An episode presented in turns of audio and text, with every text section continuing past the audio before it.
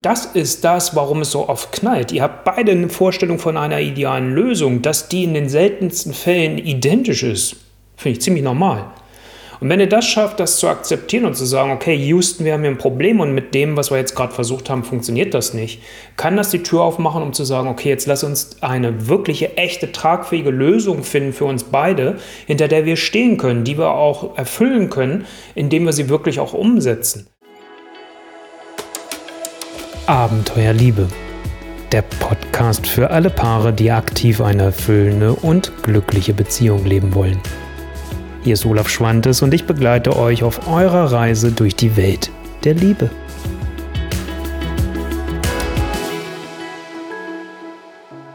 Beziehungskonflikte sind eine große Belastung für jede Partnerschaft und oft eskalieren sie leider auch extremst. Doch keine Sorge, heute gebe ich dir ganz konkrete Schritte an die Hand, wie du einerseits diese Konflikte auch in deiner Beziehung lösen kannst und andererseits, wie das Ganze auch eure Liebe damit stärkt. Aufgrund meiner eigenen Erfahrung in meiner Kindheit wollte ich immer in meinen Beziehungen Konflikte vermeiden, so gut es nur ging. Und so war ich für meine Partnerin letztendlich nicht wirklich greifbar, war wie Pudding in ihren Händen. Was ich erstmal lernen durfte über die Zeit ist, dass erstens Beziehungskonflikte etwas ist, was völlig normal ist und Warum? Das ergibt sich gleich aus den nächsten Schritten. Und zweitens auch viel wichtiger, dass ein Konflikt nicht automatisch das Ende der Beziehung bedeuten muss. Und das war ein Glaube, den ich immer hatte. Sorge für einen klaren Kopf.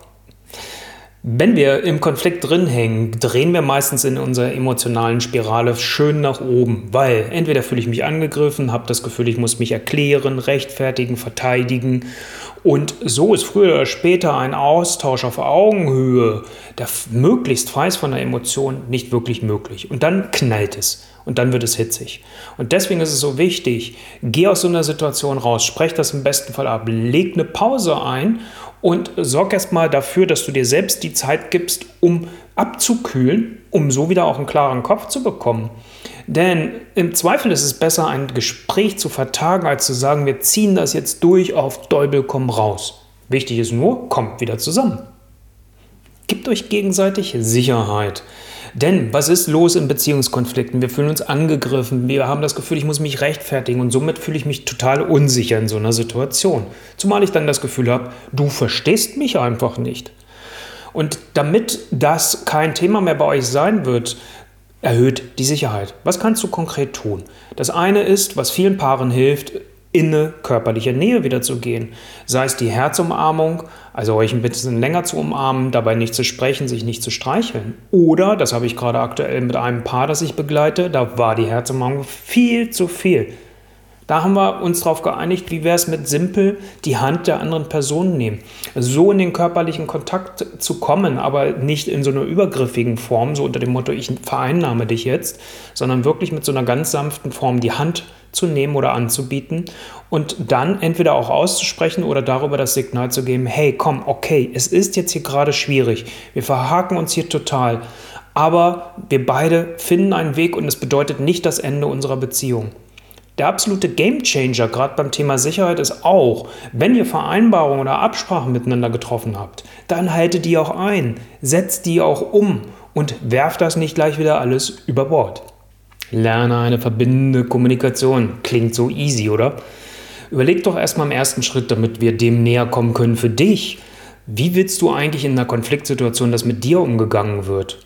Und damit hast du schon das wichtigste Indiz, weil verhalte dich doch bitte genauso gegenüber deinem Partner, deiner Partnerin. Das wäre das eine. Das zweite ist letztendlich, seid respektvoll und würdevoll im Umgang miteinander. Also, ich sage so ein bisschen mal scherzhaft, alles oberhalb der Gürtellinie ist erlaubt. Unter der Gürtellinie rumzuschießen und euch gegenseitig Vorwürfe zu machen, weg damit. Das ist verbindende Kommunikation. Und der dritte Part ist, höre deinem Partner, deiner Partnerin auch aufmerksam und bewusst zu. Deswegen haben wir ja am Anfang dafür gesorgt, dass du emotional so weit dich einpendeln kannst mit dem ersten Schritt. Rede über deine Bedürfnisse und über deine Gefühle vor allem.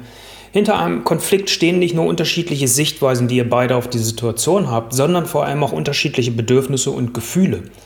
Also lerne im allerersten Schritt mal deine eigenen Bedürfnisse und auch Gefühle wahrzunehmen und diese dann auszusprechen und zu kommunizieren.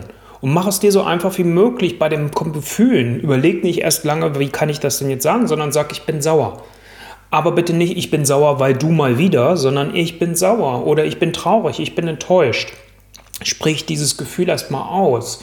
Weil das kann ein echter Herzöffner und Türöffner sein, weil ich dann nämlich mitkriege, was ist bei dir los. Und wenn deine Partnerin, dein Partner das auch macht, dann könnt ihr euch viel schneller auch wieder auf dieser Ebene begegnen und habt überhaupt erstmal die Möglichkeit, die nächsten Schritte weiterzugehen.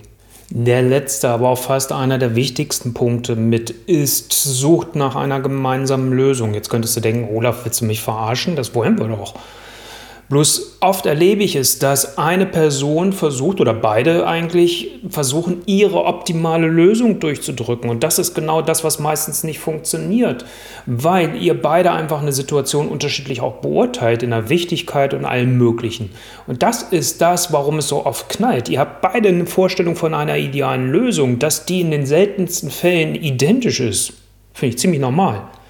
Und wenn ihr das schafft, das zu akzeptieren und zu sagen, okay, Houston, wir haben hier ein Problem und mit dem, was wir jetzt gerade versucht haben, funktioniert das nicht, kann das die Tür aufmachen, um zu sagen, okay, jetzt lass uns eine wirkliche, echte, tragfähige Lösung finden für uns beide, hinter der wir stehen können, die wir auch erfüllen können, indem wir sie wirklich auch umsetzen. Und deswegen ist es auch wichtig, hier keine Lippenbekenntnisse zu machen und keine falschen Zugeständnisse, nur weil du meinst, dein Partner oder deine Partnerin möchte das so hören und du hast dann wieder deine Ruhe. Das funktioniert nicht. Das vertieft einfach nur euren Konflikt.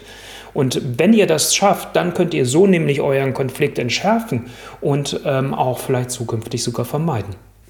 Damit du aus diesen ganzen Inhalten jetzt einen echten Mehrwert ziehst, ist es natürlich wichtig, dass du auch ins Umsetzen kommst.